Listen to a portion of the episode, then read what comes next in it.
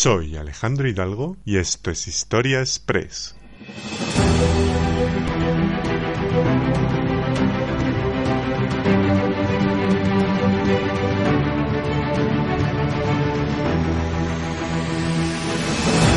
Bienvenidos a un nuevo episodio de Historia Express. La Semana Santa son días en los que la comunidad cristiana conmemora los momentos finales de la vida de Jesús de Nazaret, una de las figuras más importantes de la historia y que más influencia ha tenido en la humanidad. Por ello, en este episodio especial Semana Santa de Historia Express, vamos a abordar desde un punto de vista histórico y de manera cronológica los últimos días de la vida de Jesús, Analizaremos las fuentes documentales de la época, repasaremos las tradiciones del Israel de aquellos momentos y las distintas hipótesis científicas que se han concluido para poder explicar desde una deducción lógica cuáles fueron aquellos acontecimientos que podemos afirmar como históricos dentro del relato de la pasión de Jesús y que nos ayudarán a comprender mejor la realidad de aquellos últimos instantes de este gran personaje de la historia. Vamos a profundizar en todo ello. Comenzamos Historia Express.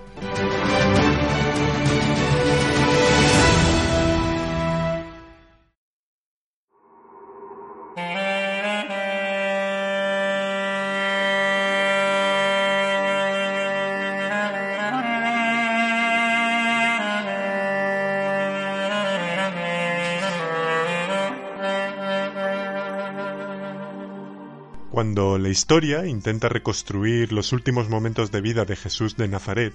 lo cierto es que solo puede acudir a una única fuente documental que son los Evangelios de la Biblia. Estas fuentes escritas no se considerarían en ningún caso como una documentación histórica, ya que no están escritas con la intención que lo haría un historiador, sino que se tratarían de documentos teológicos en donde hechos históricos y propaganda religiosa se entremezclan entre sí en todos los evangelios. En este sentido, cabe señalar, a modo de aclaración previa, que el primero de los evangelios que se escribió fue el de San Marcos, que se redactó como mínimo 20 o 30 años después de la muerte de Jesús, y este reflejó la pasión de Cristo en función de la tradición oral que le habían transmitido las primeras comunidades cristianas. Y algunos investigadores apuntan también a que San Marcos podría haber acudido a un texto previo más antiguo del que no nos ha quedado nada y que se ha denominado como tradición premarcana, en donde se narrarían las hazañas del Nazareno. Los estudiosos han llegado a esta conclusión no sólo por las alusiones que se hacen de esta tradición premarcana en el Nuevo Testamento, tal y como aparece por ejemplo en la carta a los Corintos de San Pablo, sino también a los frutos generados por los análisis filológicos realizados a los primeros textos evangélicos de la antigüedad, en los que se ha determinado que la manera de redactar del evangelista Marcos y su modo repetitivo de expresarse, en el que alude a ciertos detalles, casi versículo por versículo, invitan a concluir que el evangelista pudo estar inspirado en una fuente documental que utilizó para generar su relato de la pasión. Sea como fuere, lo cierto es que los dos siguientes evangelistas en redactar la vida y muerte de Jesús fueron San Mateo, diez años después de Marcos, y otra década más tarde San Lucas, y ambos elaboraron sus escritos teniendo delante el Evangelio que ya había escrito San Marcos, y por tanto se puede considerar que los tres relatos evangélicos no forman tres testimonios diferentes de la pasión de Jesús, sino uno solo y con variaciones. Por tanto, el último de los Evangelios, el de San Juan, que se escribe cinco años después del de Lucas aproximadamente, es bastante diferente a los otros tres evangelistas porque aunque los ha leído y los conoce muy bien, no los utiliza al pie de la letra, sino que los reelabora, los reescribe y repiensa a un Jesús como San Juan cree que fue. Por tanto, se consideran dos textos más o menos independientes, el Evangelio de Marcos por un lado y el Evangelio de Juan por otro, como si fueran dos fuentes distintas de interpretar la muerte de Jesús.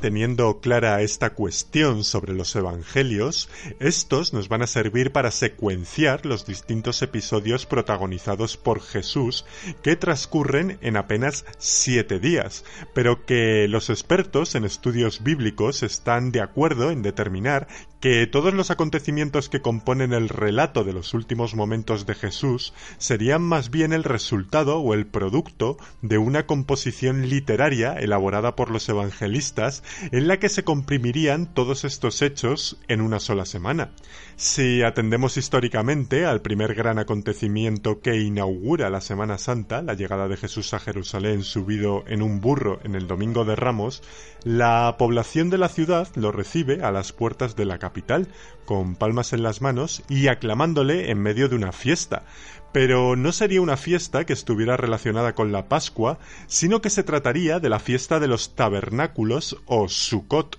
una típica conmemoración judía en la que los creyentes construyen cabañas hechas con palmas, viviendo en ellas con sus familias durante una semana y que hoy día los judíos siguen festejando entre los meses de septiembre y octubre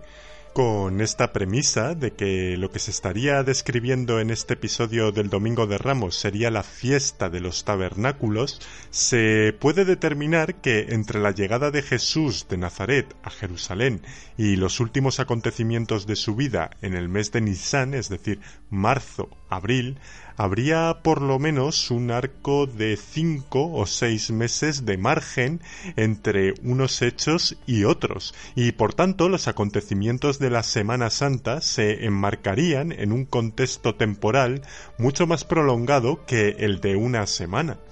Además, y si repasamos la tradición literaria de la antigüedad, uno de los relatos más famosos y trascendentales en la historia, como es el de la Iliada de Homero, ya utilizaba este recurso literario de condensar acontecimientos en una sola semana, ya que el autor helénico encaja en siete días los principales hechos que transcurrieron en la guerra entre griegos y troyanos que duró diez años. No sabemos si los evangelistas conocían o no la Iliada, pero sí es un buen ejemplo que sirve para emparejar ambos relatos en una narración donde se condensa toda una serie de hechos. Con lo cual vemos que con esta entrada de Jesús a Jerusalén se estaría evidenciando que la última semana de Jesús sería una composición literaria que no sigue un patrón cronológico real, sino literario.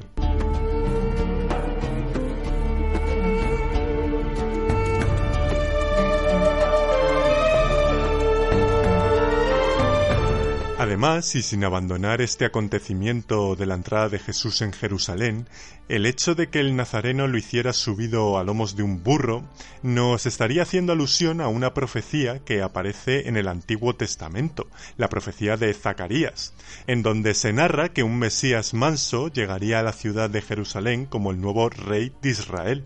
Esta forma de ingresar Jesús en la capital simboliza también el procedimiento tradicional de los reyes en Israel de coronarse en la antigüedad, en el que el nuevo rey es ungido a las afueras de la ciudad, es subido a lomos de un burro y lo hacen entrar en Jerusalén para que la población lo aclame como monarca, tal y como por ejemplo hizo Salomón, el hijo del rey David, en el momento de ser proclamado soberano.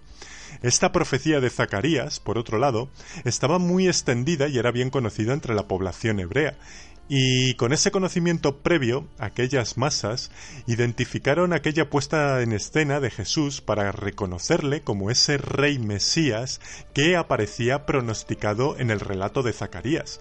Y de hecho, y como es conocido, las multitudes lo ven así, ya que le van colocando mantos a su paso a la manera en que tradicionalmente se les hacía a los reyes de Israel tal y como aparece reflejado en el libro de los reyes. Sin embargo, esta entrada triunfal de Jesús, en el que se le reconoce como Mesías, choca bastante con lo que nos cuentan los distintos textos de los Evangelios. Si acudimos a ellos, podemos inferir que hay pocas escenas que expongan a Jesús como Mesías, y además cuando lo hacen dan a entender que éste era poco nítido al respecto. Por tomar un ejemplo, cuando hace la entrada triunfal en Jerusalén, un sumo sacerdote le pregunta si es él el Mesías y solo responde con un claro sí en el Jesús del Evangelio de Marcos, pero con evasivas en el Jesús de Mateo y Lucas, y en el Evangelio de Juan se le recrimina que si es el Mesías, que lo diga abiertamente y no les despiste más. Desde un análisis histórico de estos textos, no es seguro que Jesús se hubiera proclamado Mesías antes de hacer su aparición en Jerusalén, y lo que nos atestiguan las contradicciones de los evangelios en este sentido es que el nazareno tampoco lo quería exponer abiertamente por las consecuencias que podía traerle este hecho, ya que considerarse el rey Mesías que reinaría sobre un país que estaba sometido a la autoridad del Imperio romano era motivo suficiente para condenarle por sedición contra Roma y contra el poder y la figura del emperador, que en aquella época era Tiberio, y eso era motivo suficiente para castigarle con la muerte. Sin embargo, Jesús sí hizo la marcha triunfal que haría un Mesías, y lo que los expertos creen es que sus seguidores galileos le animaron a entrar de esta forma en Jerusalén, y el Nazareno terminó aceptando más de cara a sus discípulos, que entendían que si entraba así todo el mundo comprendería que él era el Mesías, a difundir en voz alta entre las autoridades judías o romanas que él, Jesús, era el Mesías y las consecuencias que esto le podía acarrear.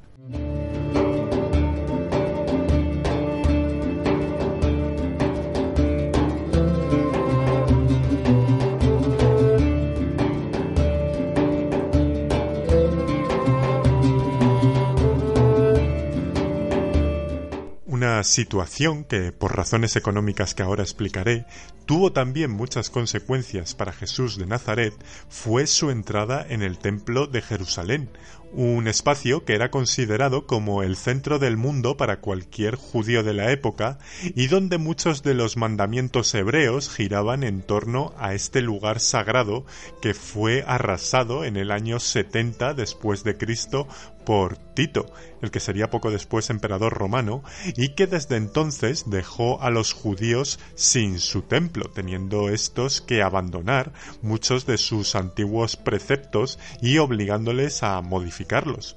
La única parte del antiguo templo que hoy día queda en pie es el famoso Muro de las Lamentaciones, que originalmente era una muralla de contención muy desapercibida del santuario judío.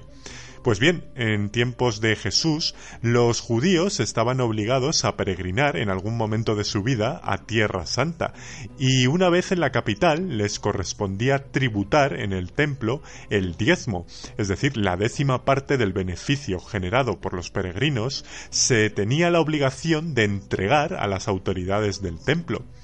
Los peregrinos, que venían de todos los rincones del mundo, para no tener que ir cargando con ese beneficio que podía tener forma agrícola, de ganado o de manufacturas, pues lo que hacían era llevar su equivalente en monedas para entregar ese diezmo en el templo. Y a su vez estos viajeros también debían de pagar otro diezmo aparte que tenían que gastárselo en la ciudad de Jerusalén en forma de regalos, artículos o banquetes. Pues bien, tanto la venta de artículos y servicios de todo tipo como los puestos de cambio de moneda que necesitaban y requerían los peregrinos para realizar los pagos de estos dos diezmos sagrados, los encontraban en la esplanada de la Plaza de los Gentiles que se localizaba dentro del Templo de Jerusalén. Por lo tanto, este recinto sacro tenía una función comercial que iba más allá de lo espiritual. Y esto es lo que encoleriza a Jesús al ver que todo aquello se ha convertido en la razón principal por la que creyentes y autoridades religiosas visitan el templo y no para dedicarlo fundamentalmente al culto.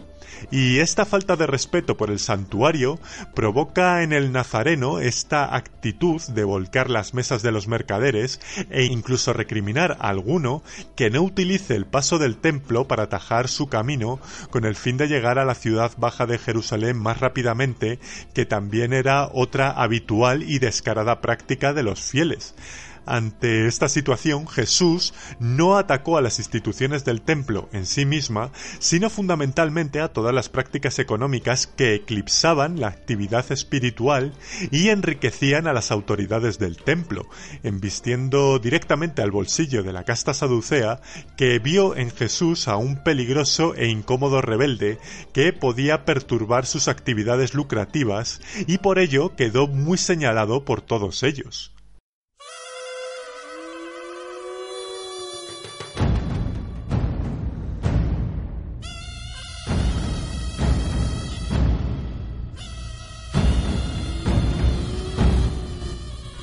Otro capítulo que aventura de nuevo a Jesús a exponerse contra las autoridades es la escena del pago del tributo al César, los jerarcas judíos, irritados por sucesos como el del templo, que los posicionaba en un mal lugar, acecharon al Nazareno y mandaron a uno de sus colaboradores a uno de sus actos públicos para tenderle una trampa en donde el Galileo tendría que exponer una enseñanza políticamente peligrosa.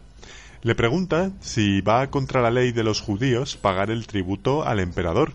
la disyuntiva a la que se enfrenta el de Nazaret era bastante peligrosa. Si Jesús respondía que sí abiertamente, arruinaría públicamente su predicación con sus seguidores, que quedarían decepcionados con su líder y le considerarían un colaboracionista romano que admite como señor de Israel al César y no a Yahvé, tal y como señalan las Sagradas Escrituras. En cambio, si dice que no y lo escuchan los romanos que tenía cerca de él, sería motivo suficiente para arrestarle por sedición contra el imperio, por hacer apología contra el tributo romano y por tanto sería condenado inmediatamente a pena de muerte.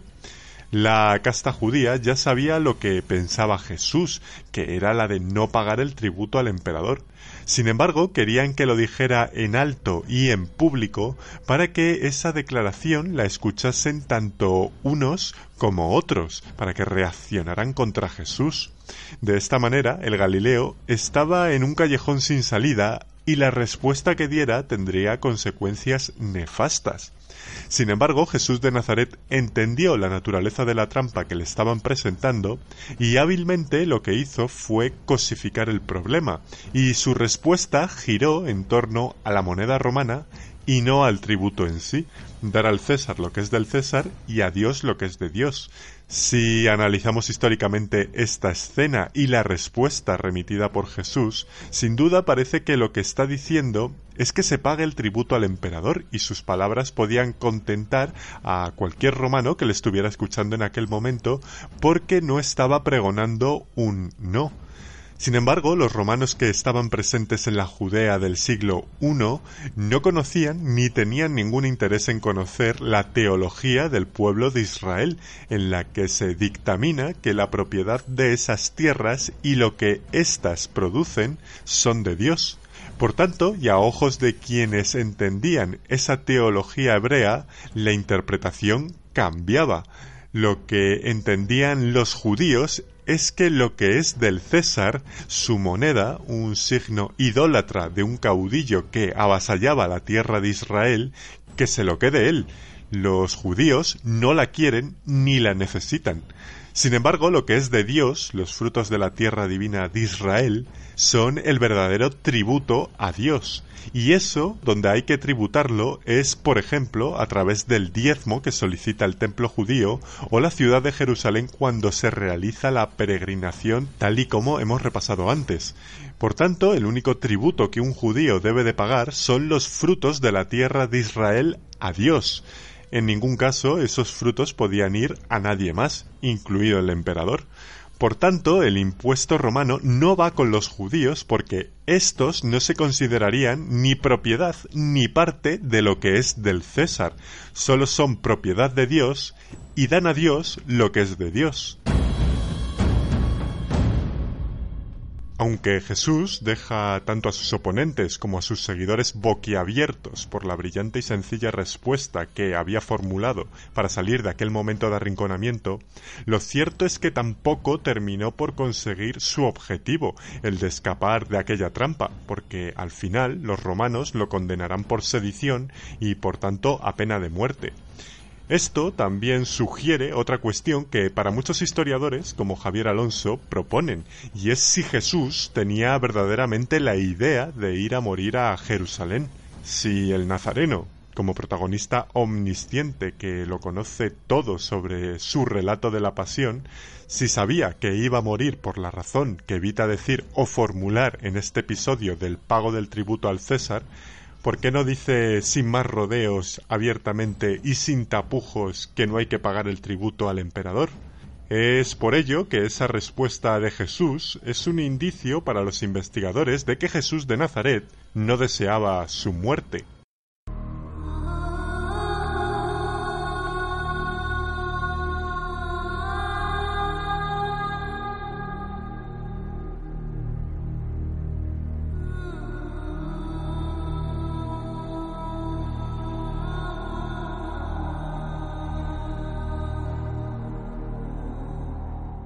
Después de este episodio y de la última cena de Jesús con sus apóstoles, y avanzando en el siguiente capítulo de la Pasión, una de las escenas más reconocidas es el momento del prendimiento de Jesús en el Monte de los Olivos mientras estaba junto con sus seguidores. Todos los evangelios mencionan que este arresto se produjo en un lugar muy concreto por la noche y realizado por los soldados romanos. Y aunque puedan parecer datos que puedan pasar desapercibidos por tenerlos muy asimilados, tienen su importancia para extraer bastantes hipótesis históricas. En primer término, el lugar del prendimiento, el Monte de los Olivos. Si Jesús estaba orando en aquel lugar y sus seguidores estaban allí con él, era porque si acudimos a las fuentes históricas de la época, sabemos que durante la conmemoración de la Pascua era una zona utilizada para acampar por los peregrinos provenientes de Galilea, la tierra de origen de Jesús. Y es que eran momentos en los que la ciudad vieja de Jerusalén estaba repleta de visitantes y no cabían todos allí con lo cual toda esa masa de viajeros se distribuían por los alrededores de la ciudad para pasar esos días de fiesta. Por tanto, todo apunta a que el Monte de los Olivos, más que haber sido un lugar silencioso y solitario durante el momento del prendimiento, debió de ser todo lo contrario, una zona repleta de gente que pernoctaba y convivía al aire libre durante la Pascua. En segundo lugar, que un destacamento armado y profesional como el romano hiciera una intervención en la ciudad de Jerusalén ya era bastante llamativo. El ejército romano, al contrario de lo que nos presentan muchas películas, no tenía una presencia demasiado visible en la capital hebrea en los tiempos de Jesús. La razón es que los judíos más piadosos no querían ver a los romanos dentro de la ciudad santa de Yahvé, y los romanos, con bastante criterio, preferían no alterar los ánimos y las iras de los más ortodoxos para no provocar a una población que ya era muy difícil de por sí y a la que por otro lado odiaban, y por ello su grueso militar estaba concentrado en la ciudad de Cesarea, al norte de Israel.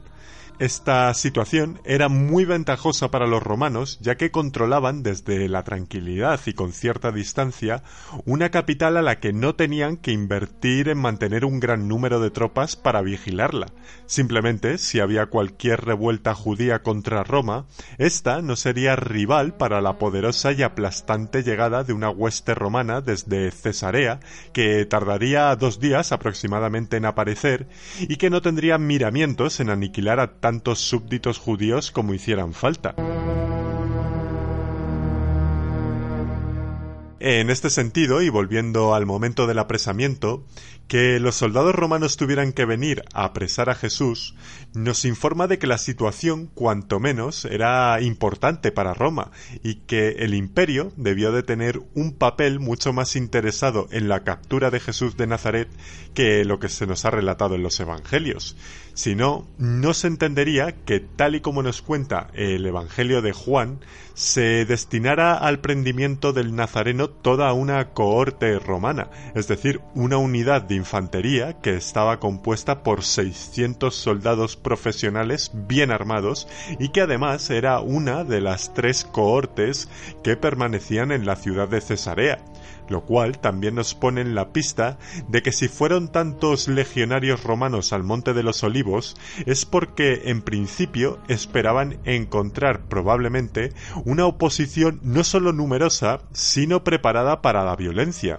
De hecho, se menciona que los seguidores del Nazareno sí iban armados con espadas, lo cual encajaría con la naturaleza agresiva que por lo menos había tenido algunos de sus incondicionales, como por ejemplo Simón el Celote. Un celote era una especie de fundamentalista religioso violento que iba en contra del dominio extranjero de Israel por parte de Roma.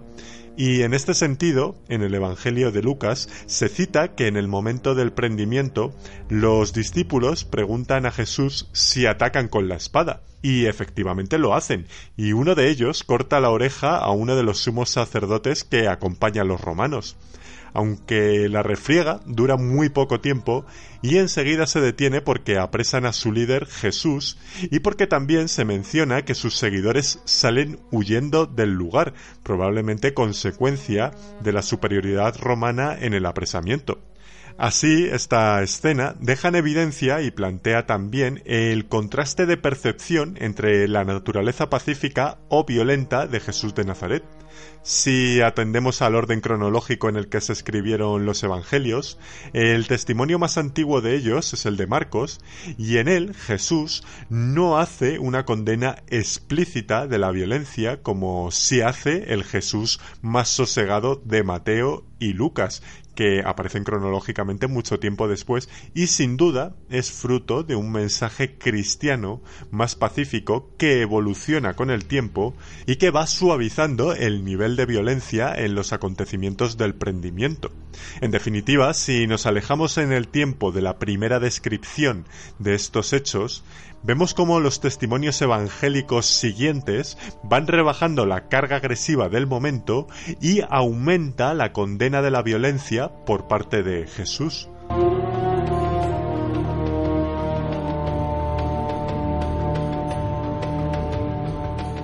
En tercer lugar, otro dato que nos menciona el relato del prendimiento es que se realiza por la noche,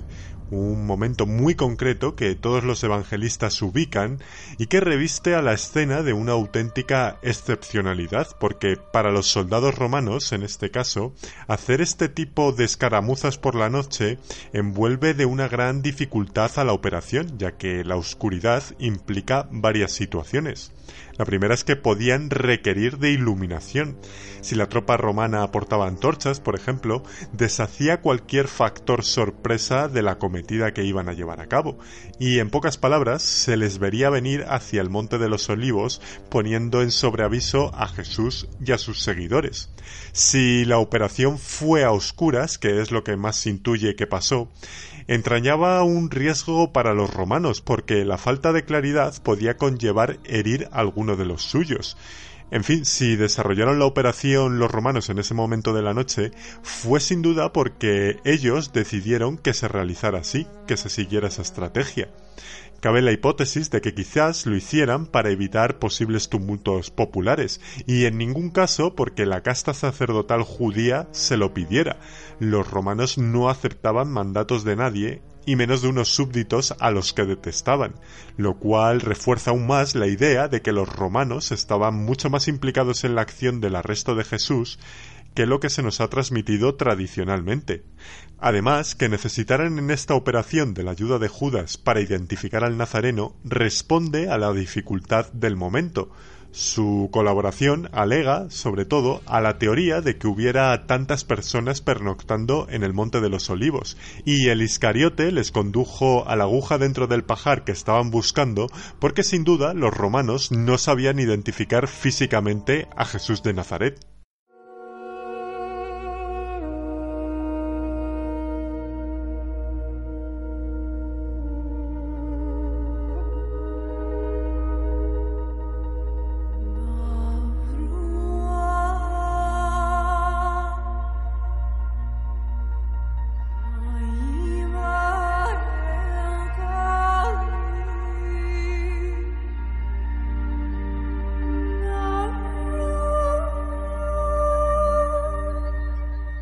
Después del episodio del prendimiento de Jesús, hay ciertas dudas sobre la historicidad de un verdadero doble proceso contra el nazareno. Por un lado, el proceso judío, donde se le juzgaba religiosamente, y por otro, el proceso romano, donde se le juzgaba políticamente.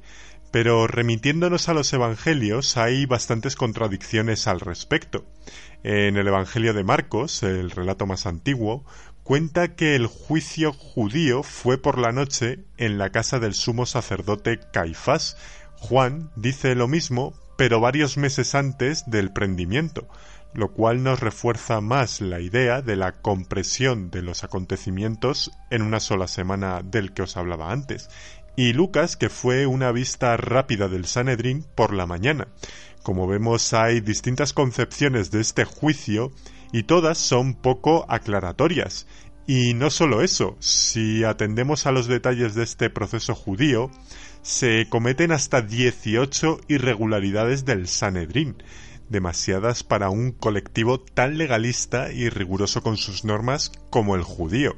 Como ejemplo de una de estas infracciones está el de sentenciar a muerte a un reo de forma inmediata, sin testimonio de testigos y sin reflexión de 24 horas por parte de los jueces todo un despropósito para una autoridad judía de la época, porque una cosa era ir contra un enemigo del Sanedrín y otra distinta era saltarse las normas establecidas por Dios, que era lo más sagrado que podían obedecer y que sin duda era la razón de ser de los judíos.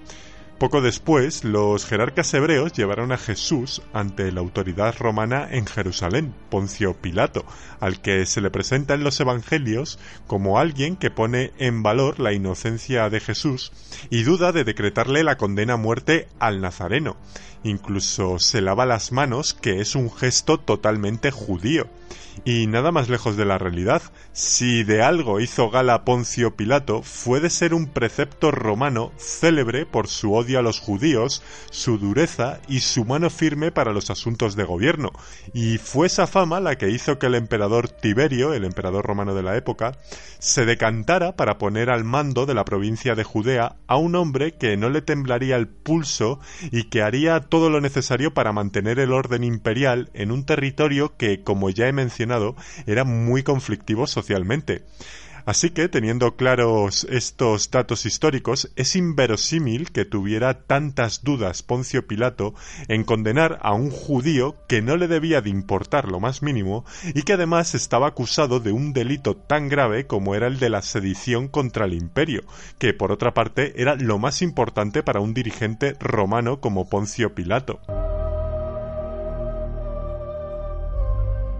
Entonces, ¿por qué se muestra un Pilato compasivo con Jesús? ¿Por qué los evangelios muestran un doble juicio contra éste? ¿Y por qué existen tantas contradicciones en el litigio judío? Bien, pues todo ello responde a una única razón, y es que si Jesús muere crucificado, es porque la responsabilidad de su ejecución, en última instancia, es de Roma. Sin embargo, el cristianismo primitivo, una vez que ya ha muerto Jesús, tiene que predicar por el Mediterráneo antiguo, un territorio que estaba gobernado por el Imperio romano, y tiene que predicar una religión cuyo máximo representante fue crucificado por la autoridad romana, es decir, por la autoridad del territorio por el que tienen que ir evangelizando, y lo tienen que predicar entre una población que es vasalla de Roma, Presentar una religión así no tendría ningún tipo de aceptación ni de calado en el imperio, y se tuvo que ofrecer una serie de modificaciones en el relato cristiano para adaptarlo a las circunstancias de la época y mostrar que en la muerte de Jesús tuvieron la responsabilidad las autoridades hebreas porque su ajusticiamiento era una cuestión interna de judíos y Poncio Pilato simplemente accede a ejecutarlo por ignorancia. Por eso se presenta a un Pilato tan compasivo con Jesús y por eso se muestra ese otro juicio previo realizado por los judíos, en el que los evangelistas se contradicen tanto en lo que pasó porque sencillamente es altamente probable que no existiera tal juicio judío, y lo que tendría más indicios de ser un relato real serían los acontecimientos que narra el Evangelio de Juan, en el que simplemente los jerarcas judíos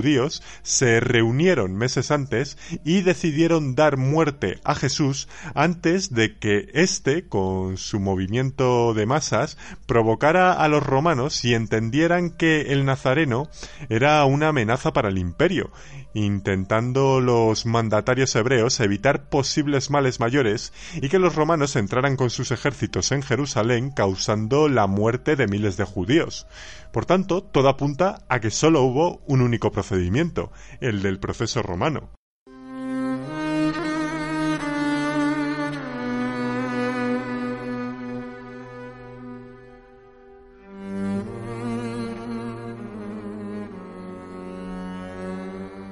Continuando con ese proceso romano, Poncio Pilato aparece en el relato evangélico cumpliendo por Pascua con una tradición de soltar un preso elegido por el pueblo de Jerusalén y presenta en la elección a Jesús y a Barrabás. No sabemos por qué, solo a esos dos reos, sí conocemos que por lo menos había otros dos más que serían los que acompañarían a Jesús en la cruz. Sin embargo, tal tradición de soltar un preso no consta en ninguna fuente, ni judía ni romana, lo cual es bastante llamativo. Lo único que los investigadores han sacado en claro de esta escena es la presencia de Barrabás en ella. Acudiendo a las fuentes documentales más primitivas de los evangelios, se ha detectado que el nombre completo de Barrabás era Jesús Barrabás, es decir, tenía el mismo nombre de pila que Jesús de Nazaret. Si acudimos a estos mismos manuscritos para encontrar la razón por la que Barrabás está detenido, se dice que por haber participado en un asesinato en el tumulto, con artículo indeterminado, el tumulto, pero no se dice qué tumulto específico fue. Los evangelios dan por hecho que el lector ya sabe de qué tumulto se trata, y el único tumulto que aparece en la narración evangélica es la del prendimiento de Jesús. Con estos datos se abre la hipótesis de si durante el tumulto en el Monte de los Olivos hubo un grupo de soldados romanos que no fueran con Judas y que sabían que tenían que apresar a un tal Jesús del cual no saben nada más y apresaran por error a otro Jesús. Y de ahí que si se revisa la pregunta literal que lanzó Poncio Pilato, que fue la de ¿a quién libero?, cambie la perspectiva de la situación y en definitiva esté preguntando a los interesados, que no serían las multitudes, sino las autoridades judías, cuál de los dos es el Jesús con el que se ha equivocado, y la respuesta rotunda sea con Barrabás.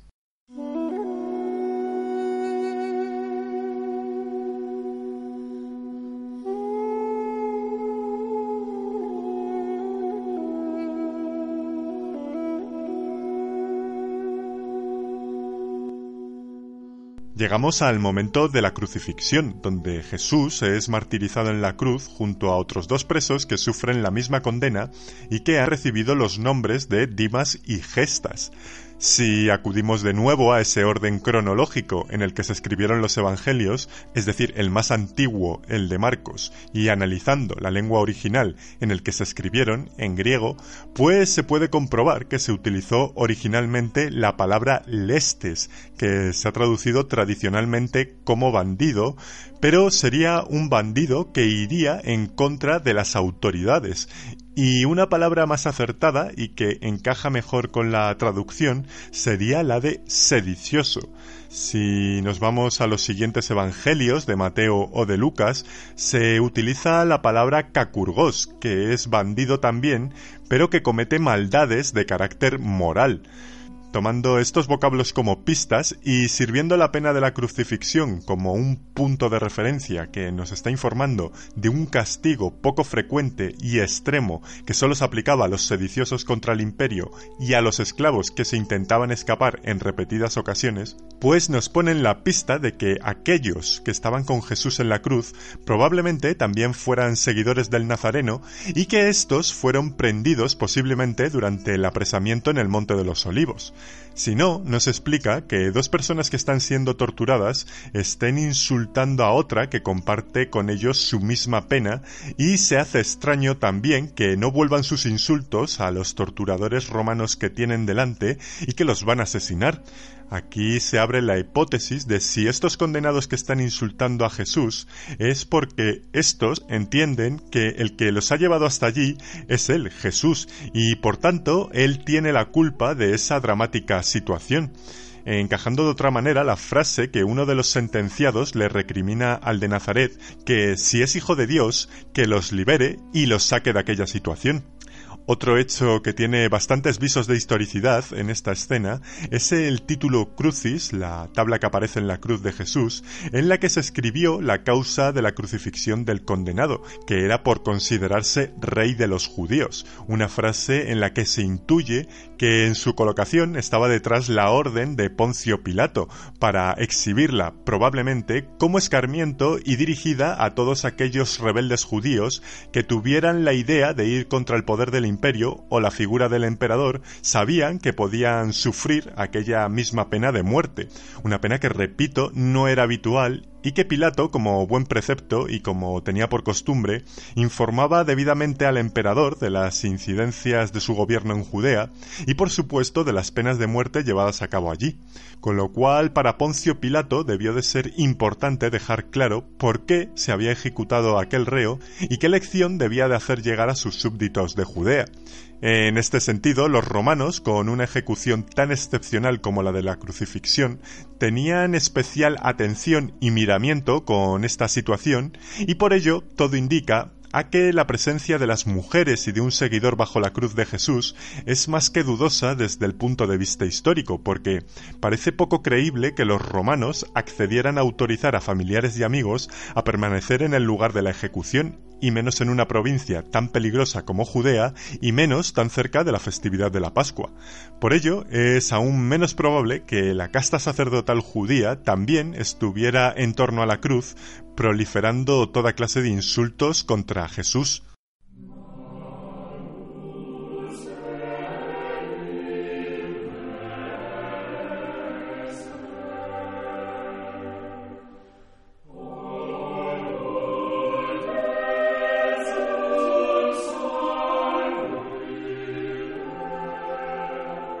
Las teorías de algunos autores acerca de la supuesta supervivencia de Jesús de Nazaret, que habría logrado salir de un estado catatónico, que se habría recuperado de sus heridas y que después pudo haber viajado hasta la India,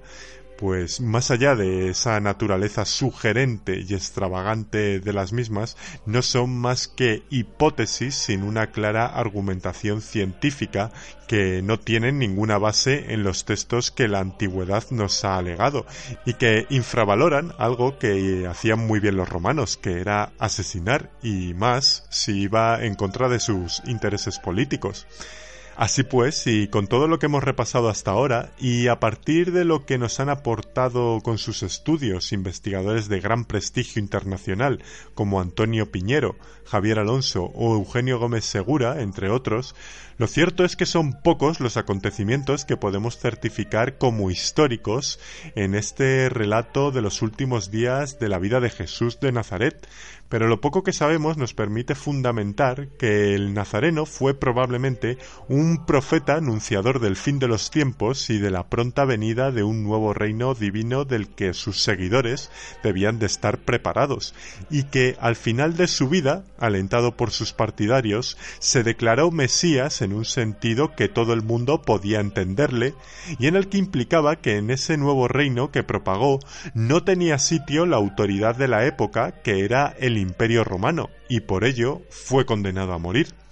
Otros acontecimientos, como los sucesos divinos de la resurrección, son hechos que pertenecen al estricto marco de la creencia y de la fe, y en el que la historia, por su naturaleza científica, no puede intervenir porque sólo aborda aquellos acontecimientos que son repetibles y demostrables,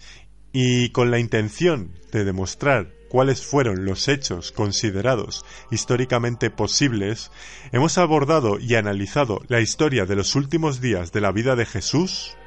en Historia Express.